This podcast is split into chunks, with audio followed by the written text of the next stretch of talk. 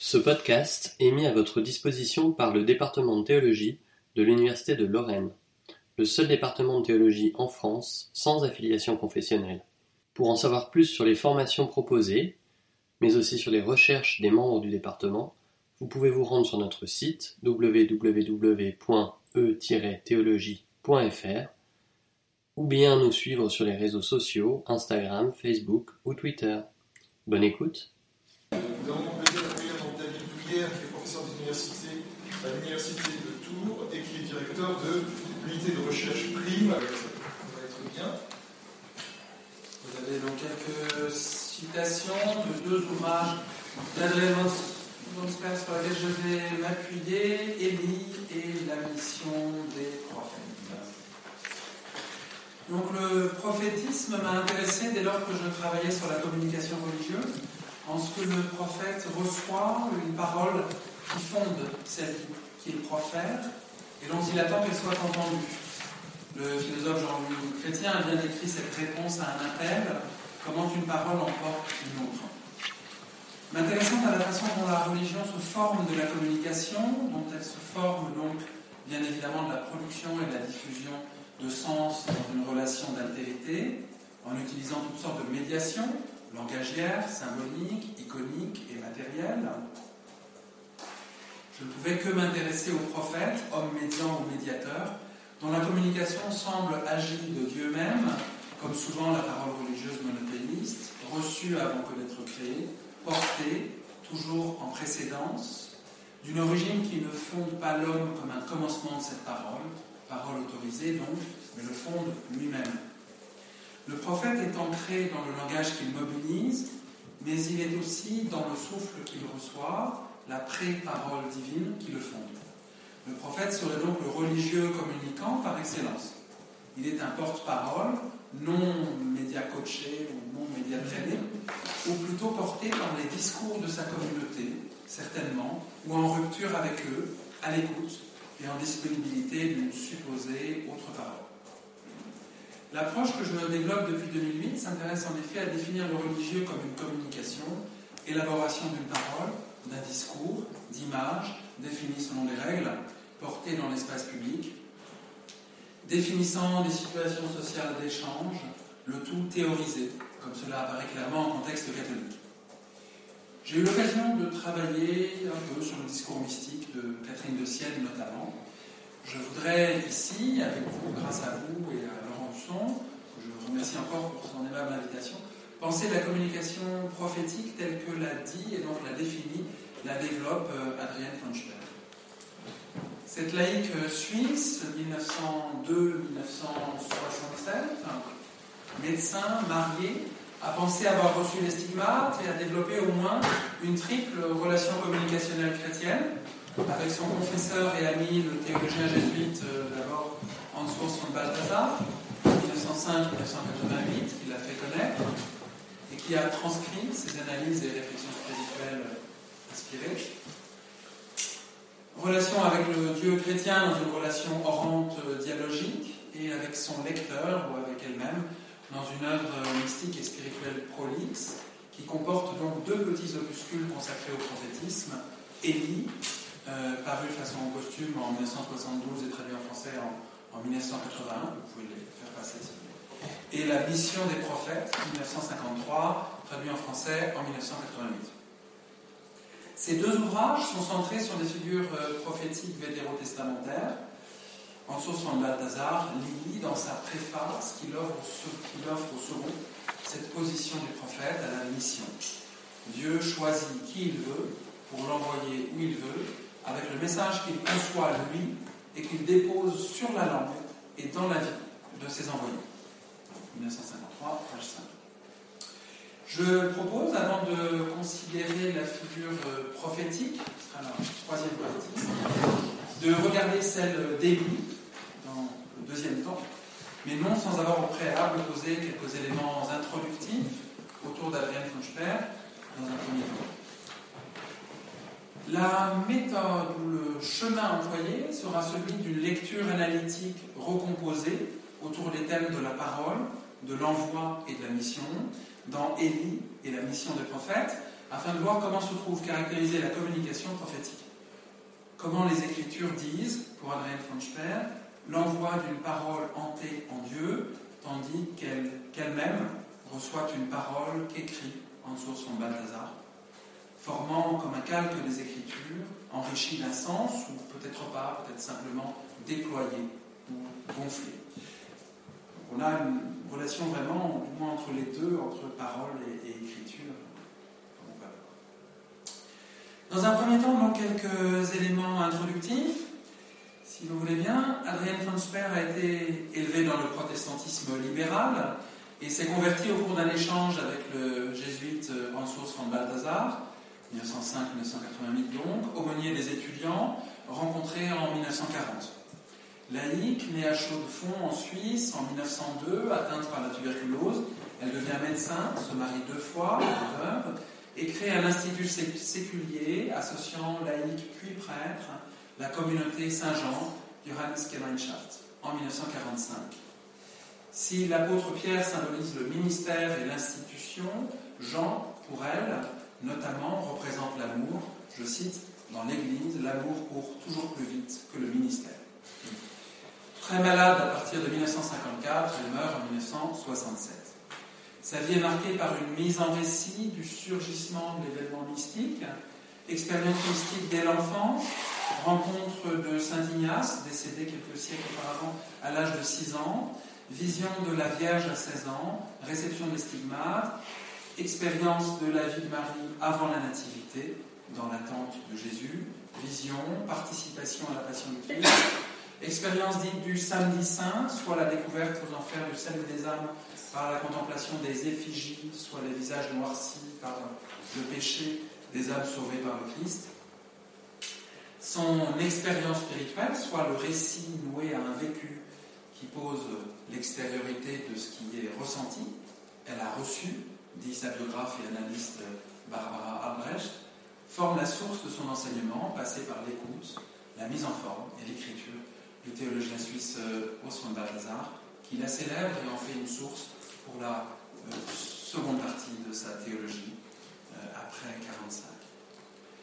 L'écriture est, est ici le recueil d'une expérience formée en récit qui commente d'autres écritures dans une perspective d'introduction au mystère divin et d'adoration. On est ici dans un espace, nous semble-t-il, comme cela a pu être analysé notamment par Jean-Pierre Torel à propos de Thomas d'Aquin, où la rationalité théologique non pas s'efface devant le mystère de la révélation, continué par la façon dont le Dieu chrétien associe certains de ses fidèles à son mystère par des grâces, mais reconnaît le mystère et se transforme en contemplation, adoration et louange du Dieu chrétien. On trouve une thématique analogue chez les philosophes euh, Jean-Luc Marion et Jean-Luc Chrétien, encore une fois, par exemple. Il y a une sorte d'affaissement de la théologie dans la contemplation, d'insistance sur les limites de la rationalité humaine, qui constitue, euh, pour ma part ou pour notre part, notre espace de recherche. Adrienne Fonchler développe une spiritualité de la disponibilité et de la réception des grâces divines, appuyée sur l'expérience mariale, mais aussi de l'obéissance. Le recevoir prend ainsi un sens communicationnel. Alors je précise que, que la question du prophétisme n'est absolument pas centrale dans son œuvre. Elle apparaît dans deux petits ouvrages, et il y en a une longue série, donc la soixantaine d'ouvrages publiés. Je m'y suis intéressé dans le cadre de mes travaux sur la théologie de la communication, sur le père Émile Gabel, sur euh, Carlos Josaphat Pinto de Oliveira, mais aussi Karl Rahner, et sans, ceux-là sont encore publiés sur euh, Michel de Certeau, Michel Kubler et Antoine Delzan, comme une façon d'entrer dans la problématique communicationnelle que je sentais être très présente dans l'œuvre du théologien Orson Balthazar, non explicitement nommé comme tel. Mais ceci était resté de côté jusqu'à ce travail et à cette invitation. Si la question du prophétisme est marginale dans son œuvre, la dimension prophétique ne l'est pas, puisque c'est ainsi qu'elle-même est vue à plusieurs reprises par son confesseur et le représentant de l'Église à ses côtés, le père euh, Balthazar. Il l'aperçoit comme une femme animée de visions qui traverse l'enfer à la suite du Christ, mais sans le voir, et en fait le récit, voit les saints priant de l'intérieur, se euh, donne le sens des Écritures en dictant ses visions à un confesseur qui, chaque jour, une demi-heure durant, de 45 à 54, je crois, les note.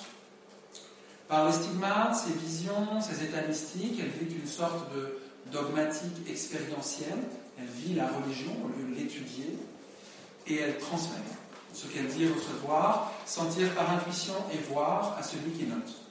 Balthazar tire sa propre pensée théologique après 45 de ce qu'il reçoit d'elle, la consigne dans son journal, paru en trois volumes, produit des livres, en croix et en fer.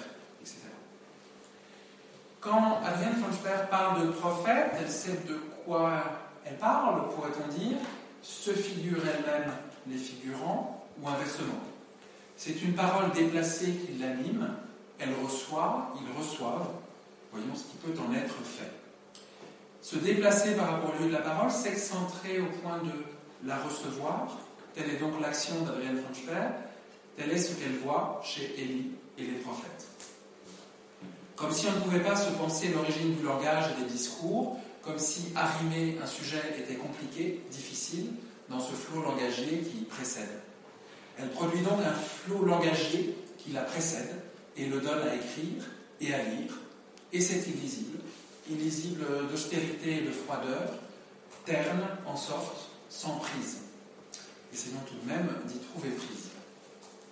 Il faut en effet, il me semble, dire quelque chose de l'écriture d'Adrienne Funchberg, de la difficulté que l'on a à rentrer dans ses ouvrages, d'abord, attestée par plusieurs auteurs, l'un d'eux citant le cas d'une dame pieuse américaine qui éprouve cette gêne. Balthazar lui-même indique combien les textes d'Adrienne Funchberg sont difficiles.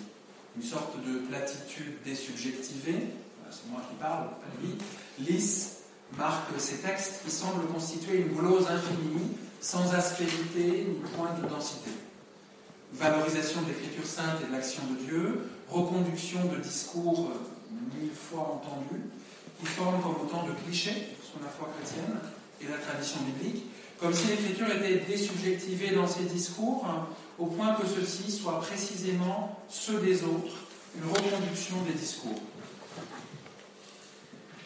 Des discours réaspirés, donnés comme inspirés. Mais c'est précisément ce qui est dit par son confesseur, Balthazar, de l'auteur. Inspirée, elle reçoit ces messages qui ne sont transcrits qu'avec l'éclaircissement du récepteur institutionnel qu'elle constitue. Cela, c'est la première étape. Un lys hermétique, sans sujet, qui se passe de nous, une vision de Dieu en somme, mais pas le Dieu chrétien. La seconde étape vient pour la dame pieuse américaine quand le religieux avec qui elle échange insiste. Et là, elle découvre la ferveur spirituelle du texte qu'elle médite après avoir prié. Marie, servante du Seigneur.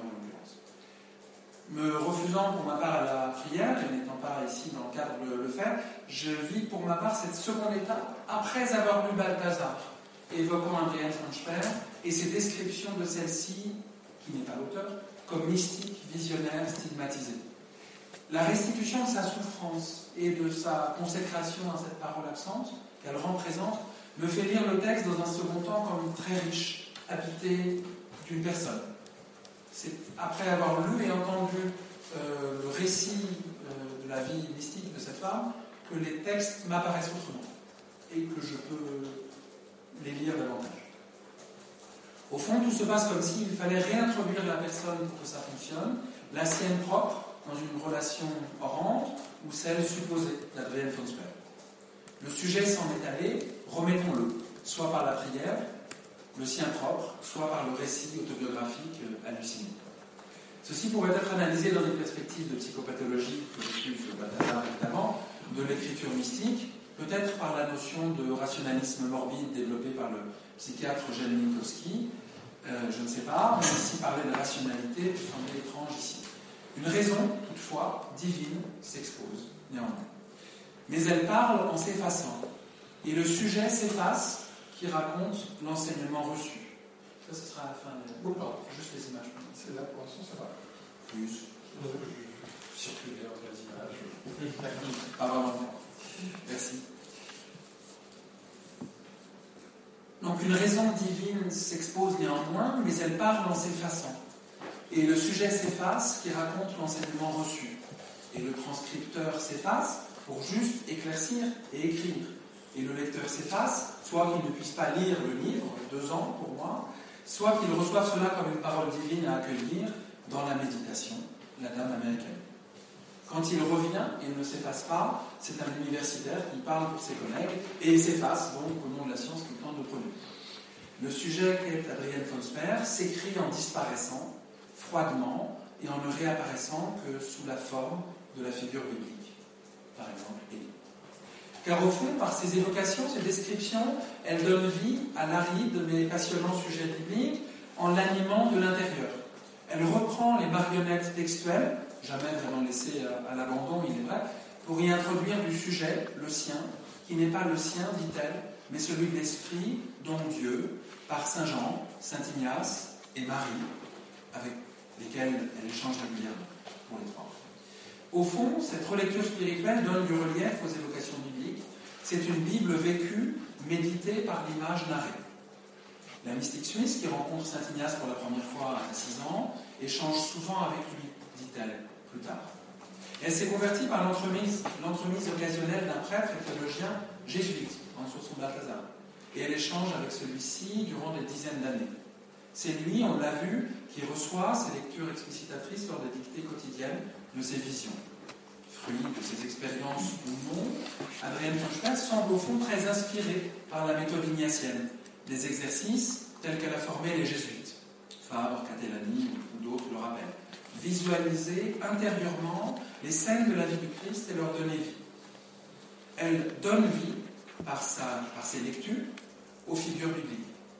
Elle applique les exercices d'Ignace de Loyola à la Bible, me semble-t-il. Rappelons que cette méthode a pour but d'entrer en relation avec Dieu, puis de le soumettre à sa volonté propre et de discerner euh, dans l'obéissance ce qui, adviendrait de celui-ci dans le sujet. Parmi les évocations d'Ariel Fonsper, donc, nous découvrons la figure d'un autre personnage désubjectivé, qu'elle décrit comme tel, porteur d'une parole qui la précède, qui le précède, pardon, le prophète. Son premier visage est Élie. On va aborder maintenant, dans un deuxième temps de cet exposé, la figure d'Élie, et ensuite les traits généraux de la figure du prophète. L'ouvrage consacré à, Élie, qui circule, se compose de 13 chapitres, une centaine de pages dans la traduction française, de parution et traduction posthume. C'est un livre à, deux niveaux. Le texte biblique, tiré du livre des rois, 1, 17 et suivant, et la glose inspirée d'Adrien Franchberg.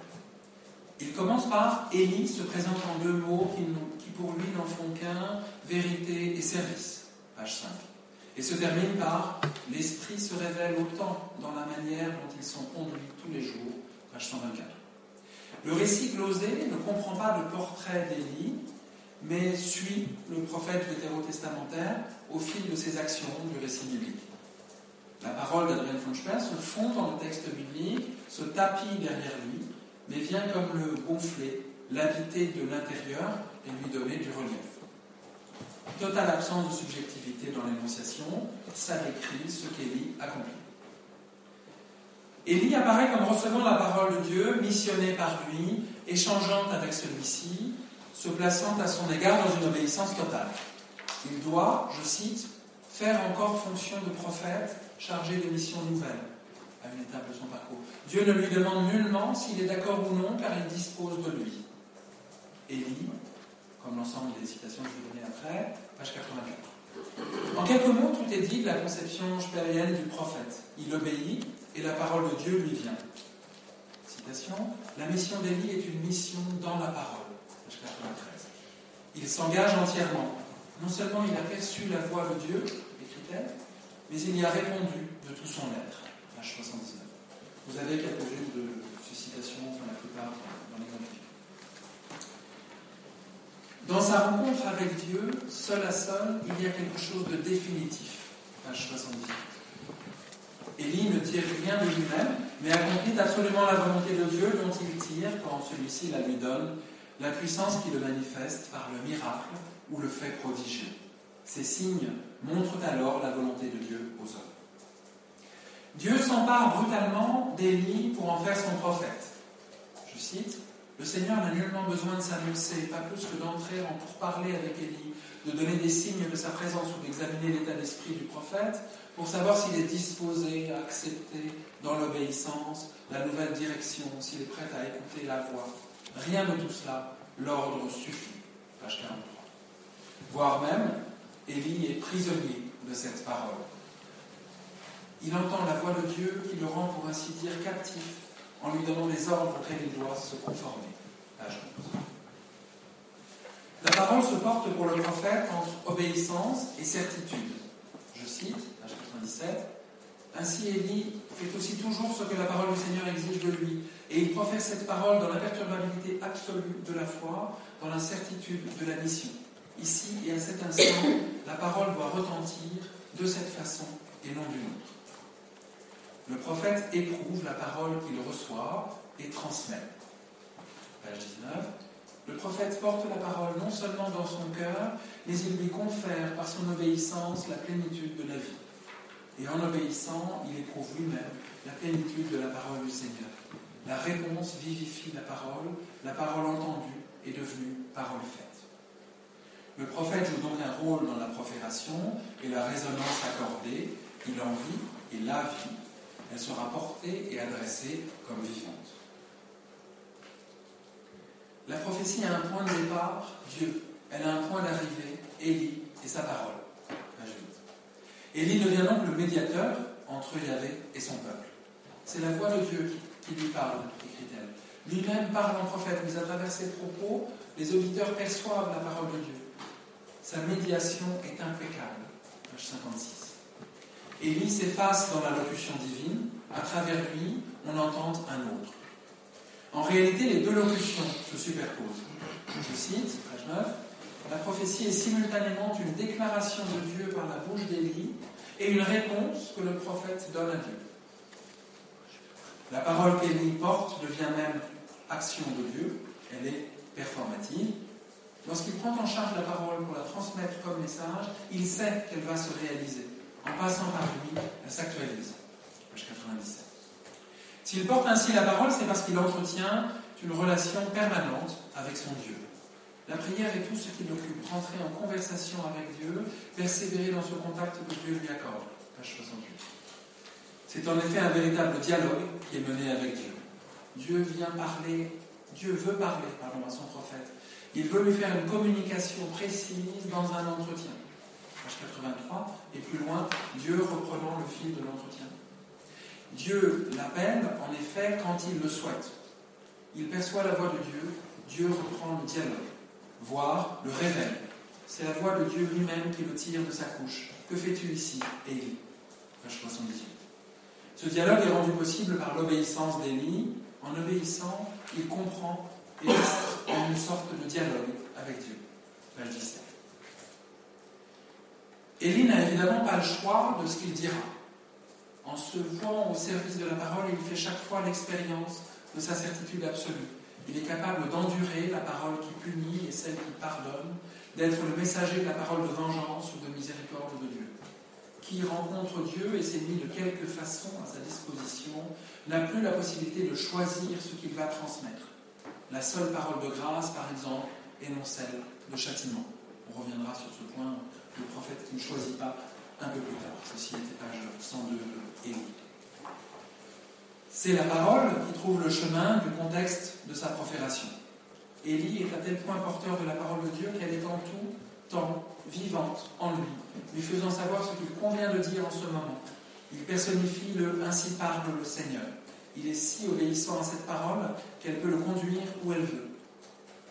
Ce qu'Élie a à dire s'applique toujours exactement à la situation. Page 86. La parole de Dieu qu'il porte, il est donc euh, logophore, le rend étranger ou absent à lui-même, le désubjective, comme Adrienne Fonsper elle-même. Après toutes ses expériences avec la parole, il est devenu étranger à lui-même et ne vit plus qu'en fonction de la parole. Page 97. Son pouvoir n'est plus le sien.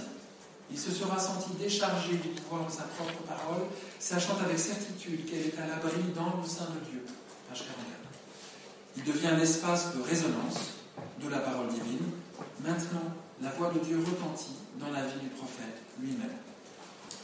Page 12. On va aborder la partie consacrée à la figure prophétique qui s'appuie sur l'ouvrage La mission des prophètes La figure prophétique est décrite par la narration visuelle du parcours d'Élie que propose Adrienne Funchberg. Elle paraît également dans un petit livre paru du vivant de la doctoresse suisse, La mission des prophètes, donc, publié en 1953 et traduit en 1998. Adrienne Funchberg dictait en français, mais comme ça allait un peu vite, Balthazar lui demandait de parler plutôt en allemand, que ça ralentisse, noté en allemand, et ça a été traduit ensuite. L'ouvrage, édité par euh, Balthazar, comprend en une centaine de pages, 34 chapitres, qui en quelques pages, euh, pour chacun, proposent une saisie spirituelle non narrative, pourrait-on dire, ou un portrait spirituel de 34 figures qui, pour être sans doute prophétiques aux yeux de la mystique, ne sont pas pour autant toutes celles de prophètes. Aux côtés d'Élie, déjà, et d'Isaïe, Habakkuk euh, euh, et d'autres, on trouve en effet Samson ou David, avant que la Vierge Marie ne vienne clore l'ouvrage, symbole même de l'annonce. Car tous les prophètes préfigurent, suivant un schéma bien classique en régime chrétien, l'advenue messianique du Christ, soit la parole de Dieu incarnée. Toutes les annonces, tous les prophètes sont donc, j'y reviendrai, imparfaits. Il manque à tous quelque chose, puisqu'ils sont pris dans l'ancienne annonce. Ils sont trop singuliers, trop pris dans le péché dont ils ne sont pas complètement rachetés. Et pris surtout dans un temps de l'économie du salut.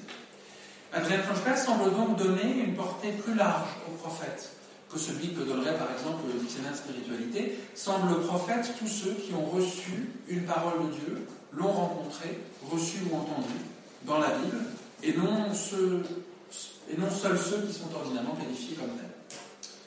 On peut passer au, à la liste de mots qui vont, quitter les images. Sur l'ensemble des points qui me semblent caractériser le, prophète, euh, je crois qu'il y en a 13, euh, dans euh, les deux ouvrages, mais en fait à partir de la mission des prophètes. Le premier point qui semble à synthétiser cette collection, caractériser le, prophète, cette collection de portraits, sans que l'ordre d'exposition ait ici un sens euh, particulier, autre que vaguement logique, non euh, et celui de l'appel, qui est peu détaillé d'ailleurs. Citation Samuel se reconnaît comme un envoyé qui a été trois fois appelé par Dieu. Chaque fois, la voix l'a tiré de son sommeil. Samuel, page 41. Quand j'indique pas l'ouvrage, la mission des prophètes, j'indique juste le, nom du chapitre, le titre du chapitre, qui est le nom du supposé prophète. Le deuxième double trait qui caractérise le prophète pour Adrien Funchberg, après l'appel, réside dans la passivité et l'obéissance conjointe. Le prophète est celui qui, on l'a vu avec Élie, est obédient, qui entend et se soumet. La soumission étant la condition d'exercice de la parole. Il fait ce qui lui est demandé. Moïse, page 19. Il doit recevoir, s'effacer devant ce qu'il reçoit et l'admettre. C'est pour Adrienne Funchberg une condition manifestement fondamentale. On soupçonne que c'est ainsi qu'elle vit sa propre vie spirituelle dans la soumission à la volonté divine, dans une longue durée. La passivité et l'obéissance sont les conditions de la réponse à l'appel et de l'accomplissement de la mission. L'écoute caractérise donc d'emblée le prophète. Dieu parle, Élie doit écouter. Son écoute doit à chaque fois répondre à la parole divine. La mission du prophète, chapitre sur Élie, page 58.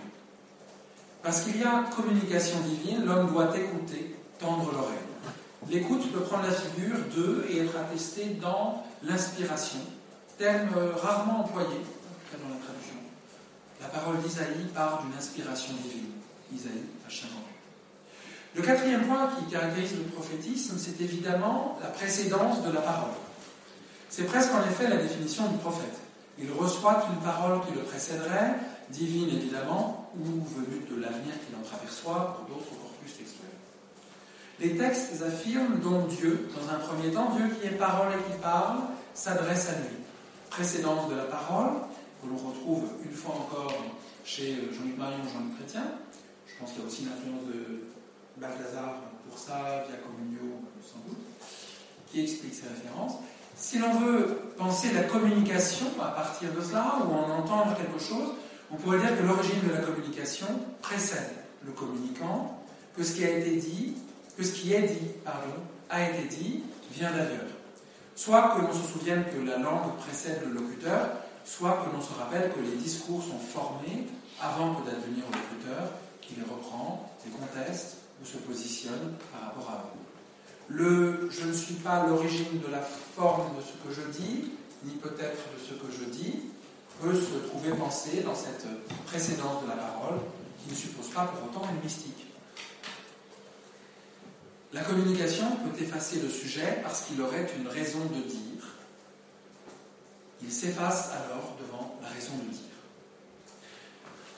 Dieu, pour Adrien von Speer, est l'origine et le guide du sens prophétisé. Je cite L'Esprit communique les prophéties et explique leur sens. Osée, page 72. Ce qu'il faut noter à propos de la parole prophétique et de la forme qu'elle prend, c'est qu'Adrien von Speer le rappelle souvent de diverses façons.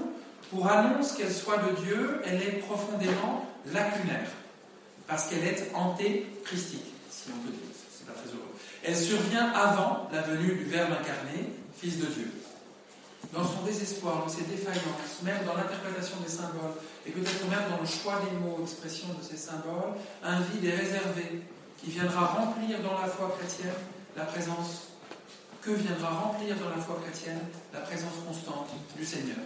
Car l'exigence de la foi est trop absolue pour que le concept judaïque de Dieu puisse suffire.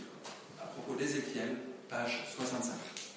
La parole prophétique n'est donc qu'un prélude, elle est insuffisante, incomplète, mais le prophète l'ignore. On pourrait considérer les missions des prophètes comme autant de démarches entreprises par le Père pour préparer l'avènement du Fils. Dieu pose des soubassements, crée des fondations sur lesquelles reposera le Verbe du Fils. Abdias, page 79. Autant le Christ, Verbe fait homme, Dieu même incarné en la personne de son Fils, réunira la chair et l'esprit, autant le prophète n'est lui, dans ces temps pensés ensuite comme préalable à sa venue, que la moitié de cela. Le prophète est chair et il attend l'esprit de Dieu. Ce qui est unité vivante chez le Fils est dissocié chez le prophète. Osée, page 72, explique Albert. Le prophète ne parle donc qu'avec l'esprit. Il fait de son mieux au moment de l'histoire et de l'économie du salut auquel il se trouve. Gabrielle, elle, comme Dieu, en sait davantage. Le sixième point qui peut caractériser le prophète, c'est bien entendu le sens de sa mission de médiation. Ainsi, Abraham von Speer parle-t-elle de la mission de Joseph, page 15, du prophète entièrement possédé par sa mission, à propos de Jérémie, page 61. La mission s'affirme à travers lui comme si l'on avait oublié qui il est, bien que tout le monde le sache. Dit Adrien von Speer de Sophonie, page 89. La mission fait du prophète un médiateur entre Dieu et les hommes. Samuel est un médiateur parce qu'il est l'envoyé de Dieu. Page 40. Il y a prédestination de la mission prophétique par ailleurs. Sa mission lui est imposée de tout temps, avant sa naissance, avant qu'il ait pu dire un oui ou un non. Il était élu, chargé de sa mission depuis longtemps. Jérémie, page 61. On apprend ainsi d'Abraham qu'il a la certitude, d'abord non motivé, d'être investi d'une mission. Il sait qu'il doit agir comme marqué d'un signe, que Dieu attend quelque chose de lui. Abraham sait qu'il doit vivre comme un envoyé, c'est-à-dire qu'il doit veiller sur lui-même, afin que les desseins de Dieu apparaissent à travers lui. Abraham, page 7. Le caractère unique de sa mission est forgé dans la solitude, dans l'isolement, indique-t-elle plus loin, à propos de Moïse, page 18. Ce qui est singulier est la beauté de l'acquiescement, à propos de Gédéon, par un oui qui résiste au temps et aux circonstances. La mission du prophète n'est cependant pas que de parler, parfois pour porter la parole, il doit aussi écrire. Mais soudain, Dieu s'adresse au prophète et lui dit Écris, afin qu'on puisse lire. Dieu veut assurer la pérennité de sa parole par tous les temps. La parole du prophète et son exhortation à Dieu, eux aussi, ne doivent pas disparaître. Habakkuk, page 93. Médiateur, le prophète, tel que le redéfinit Adrien Funchberg, est un messager. Il doit se comporter comme une sorte de messager de Dieu. Abraham, 8. Ainsi, de Joseph, Adrien Funchberg note qu'il se sait médiateur, mais médiateur envoyé par Dieu. Page 17. Le messager correspond bien entendu à une volonté divine, car Dieu se sert de ses messagers pour se rapprocher des hommes. Gédéon, page 3. Le prophète a mission de transmission de l'Esprit divin. La mission de Salomon veut que le prophète, saisi par l'Esprit, le communique à son peuple, à ses amis, et lui donne une expression dans la parole. Salomon, page 49. La prophétie vise un public. Quel que soit le contenu prophétique des paroles, elles sont avant tout destinées à frapper des auditeurs pour qu'ils prennent conscience de leur paresse, de leur résistance, de leurs hésitations, voire de leur tromperie. AG, page 94. Le prophète, dès lors, doit-il et peut-il développer une stratégie locutrice Doit-il peut-il penser son public, déterminer le moment opportun d'une prise de parole, l'envelopper de mots agréables à son auditoire et lui dire ce que celui-ci souhaiterait entendre pour l'amadouer? Non. Car le prophète, tel Jérémie, est obligé de dire chaque fois ce que la prudence conseille de taire, parce qu'il sait que le peuple va encore se dresser contre lui. Jérémie, page 62. Le prophète n'est pas stratège dans sa prise de parole, ce n'est pas un sophiste, ni un rhétoricien, ni un communicant au sens contemporain. Dieu parle et pense sa parole, le poète réplique. Dans certains cas, le prophète y était presque et aurait pu dire ça de lui-même concède Adrienne von Dieu a donné le don de prophétie à Miché, à un homme lucide, ouvert, qui aurait été capable de trouver lui-même bien des paroles qu'il prononce maintenant sur l'ordre de Dieu. Miché, page 84. Ce qui donne une force supplémentaire à son discours. Apprécie-t-il l'effet de ses propos? On ne sait tant Adrien Fauchberg n'entre pas dans la psyché du prophète mais la persécution ou les menaces dont il fait l'objet affligent celui-ci.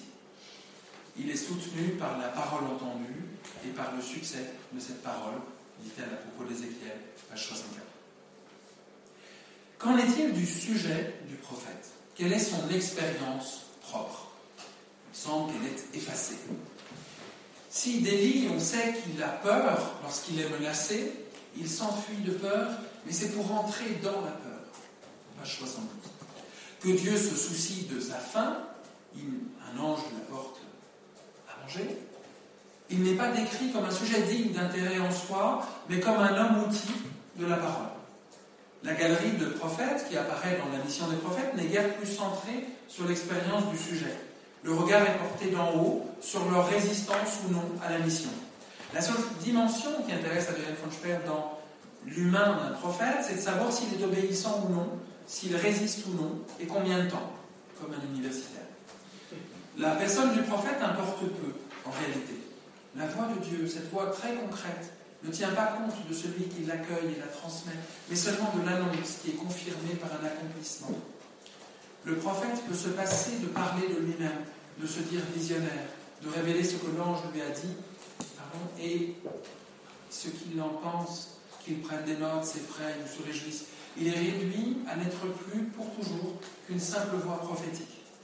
Lorsque Dieu se sert d'un homme pour émettre une prophétie, il n'a pas nécessairement besoin de cet homme-là. Naoum, page 86. L'expérience humaine instrumentée est donc mise hors jeu par la mobilisation du prophète. Ainsi, Isaïe, écrit Adrien Funchler, communique une expérience d'origine divine sans pouvoir se décharger de quelque manière que ce soit du poids de ses propres expériences. Face à une situation donnée, Isaïe doit dire des choses qui ne ressortissent pas à sa propre expérience. Isaïe, page 59, 60. Le prophète est donc un sujet clivé à la Ronin de un moi divisé entre celui prêté à Dieu et celui qui doit se mettre lui-même de côté. Le prophète opère une mise de côté de soi pour être le parfait porte-parole mais il vit une expérience qui l'encombre et ne nourrit en rien son propos. Tout au plus, on sait parfois à von Speer, cela ajoute-t-il sur la forme du discours. On voit, alors qu'on aurait pu le croire, que la parole qu'il transmet, par ailleurs, ne sauve pas le prophète euh, vétérotestamentaire. Peut-être parce que le Verbe incarné n'est pas encore venu sauver le monde de ses péchés, soit la limite que pose constamment Adrien Funchper au prophète. Le prophète entretient bien sûr un dialogue ou un échange avec Dieu. Adrien Funchper évoque ainsi le dialogue entre Dieu et Élisée, ou celui, ou celui du prophète Habakkuk. Il entre en dialogue avec Dieu, il fait valoir sa parole face à la parole de Dieu. Page 92. Tout d'abord, le prophète doit apprendre à faire avec ce qu'il reçoit. Jacob garde sa situation sur terre, mais il doit apprendre à saisir, à expérimenter à partir d'elle les éléments surnaturels que Dieu lui communique et à s'y soumettre. Jacob, page 13. Ensuite, cette réception forme une relation par laquelle le prophète participe de quelque façon au monde divin. Ce qu'il voit est inspiré de Dieu et les réponses qu'il connaît sont des réponses de la prière, des réponses en Dieu. Il vit donc en contact avec le monde de Dieu. Joseph, page 15-16. Par la prière, le face-à-face avec Dieu permet au prophète d'être assuré que son contact avec Dieu demeure immédiat. La mission des prophètes, chapitre sur Élie, page 52. Dans ce dialogue, parfois le Dieu se laisse même prendre par la ruse de son prophète. Dieu devient le prisonnier de sa propre parole. À propos de David, chapitre David, page 47. Le onzième, je crois, dans la liste, aspect qui peut caractériser le prophète, c'est la question de la forme qu'il donne à son discours et à ses actions. Parfois, cette forme semble reçue et n'est pas modifiable. Jacob se charge de ce qui lui est imparti pour le transmettre dans la forme qu'il n'a pas le droit de définir lui-même. Page 14. Parfois, un don de la forme semble plutôt animer celui qui se fait prophète. Il est éloquent quand la parole de Dieu lui est accordée, il sait la transmettre avec, en vérité, avec efficacité, dit-elle de Moïse, page 23. Le prophète approuve-t-il ce qu'il dit? Est-il d'accord sur le fond avec les paroles qu'il porte et profère? Le porte-parole se sent-il en adéquation avec la parole qu'il porte? Cette question affleure parfois dans les méditations d'Adrien Funstein. Elle l'évoque à propos du prophète Jérémie. Ce qu'il craint le plus, c'est le contenu des prophéties. Il est obligé de dire chaque fois ce qu'il ne voudrait pas dire, ce qui est contraire aussi à son sentiment. Jérémie, page 62. Il en est ainsi également d'Isaïe.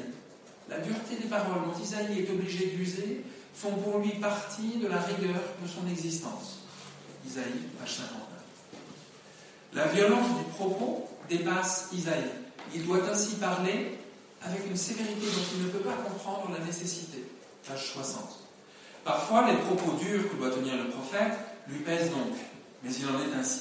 Cette difficulté est résolue à la section obéissance. Sans que ces déclarations soient l'expression de son accord préalable, il lui est demandé de les approuver. Isaïe, page 60. On retrouve là une situation de tension entre le locuteur et sa mission, analysée à propos du, porte-parole et du mandat de parole, politique ou organisationnel, en sociologie ou en sciences politiques, en sciences de la communication. Le prophète n'est pas toutefois que parole, il attend aussi que son Dieu lui permette d'exercer le miracle, le signe qui convaincra le peuple de sa puissance. Et de cela, finalement, elle parle assez peu, un peu plus dans le livre sur Élie. Mais à la parole, il ajoute l'enjeu de ses actes. La mission des prophètes, chapitre sur Élie, page 53.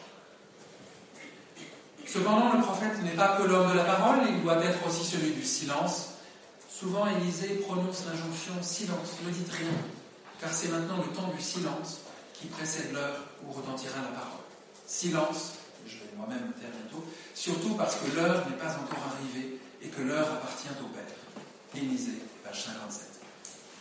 Le prophète ainsi éveille le peuple, comme Élie, dans sa rencontre à venir avec le Dieu. Le peuple est en voie de naître à Dieu grâce à son prophète à lui, Samuel, page 40. Le temps de la conclusion, donc, puisqu'il va falloir se taire. La figure du prophète, telle qu'elle apparaît dans ces deux écrits parlés d'Adrienne Fronschpen, forme donc d'évidence une figure de la communication chrétienne. Le prophète, sans que cela soit nommé comme tel, est l'auditeur. Il est celui qui entend de Dieu la parole. Et s'il dit celle-ci, s'il la prolonge et la porte, c'est qu'il l'entend d'abord. Pour qu'il l'entende et la porte bien, le prophète doit être obéissant. L'obéissance est la qualité du prophète dans sa mission pour Adrien Fonschbeck. Dans l'effacement de la subjectivité, le prophète réalise l'étymologie du porte-parole. Sans doute ne comprend-il pas ce qu'il fait. Peut-être le réalise-t-il dans la durée. Une citation de la mission des prophètes, page 89, le chapitre sur Sophonie. La mission prend un caractère de brutalité parce qu'elle le précipite, lui, Sophonie, dans la parole, avec la conscience qu'il a de lui-même, avec la place qu'il occupe. Cette parole qu'il doit proclamer a une telle importance qu'il n'y a plus de place pour lui. Ce qu'il annonce, c'est la parole. Il n'a même pas à prendre position. La parole, voilà l'absolu. Sophonie, 89. Le prophète est cet homme prêté au Dieu chrétien pour dire sa parole, avant que celle-ci ne vienne elle-même, ne s'incarne définitivement en un geste salvifique. Pour Le prophète préfigure, homme soumis au Verbe, il en prépare l'incarnation et dit le Dieu vivant qui attend que l'homme se tourne vers lui. C'est un instrument de communication, un écoutant parlant. S'il dialogue, ce n'est pas important, ce qui compte est l'obéissance. Le prophète est un peu jésuite en somme. Il obéit péridé à cadavre. La doctrine spérienne du prophète est donc extrêmement classique, orthodoxe. Il y a ici une orthographie plutôt du prophète. Il est écrit et décrit de façon juste, comme dans les textes bibliques. Une rectitude apparaît dans l'énoncé. Cette doctrine n'a en un sens pas d'intérêt particulier. Je suis désolé de le dire après euh, n'a pas d'intérêt particulier que celle d'être une réplication et une prorogation d'une conception catholique classique, somme toute, du prophète. À ceci près que ces descriptions font apparaître la place de la communication, du moins l'entendre, le dire et le parler, parfois l'écrire, dans la mise en œuvre du plan divin. Et surprise qu'au commencement de la communication, avant la parole dont il n'est pas l'origine, il y a l'obéissance, donc, on aura compris, et l'écoute. Une parole qui est un suivre résultant d'un entendre. Je remercie pour votre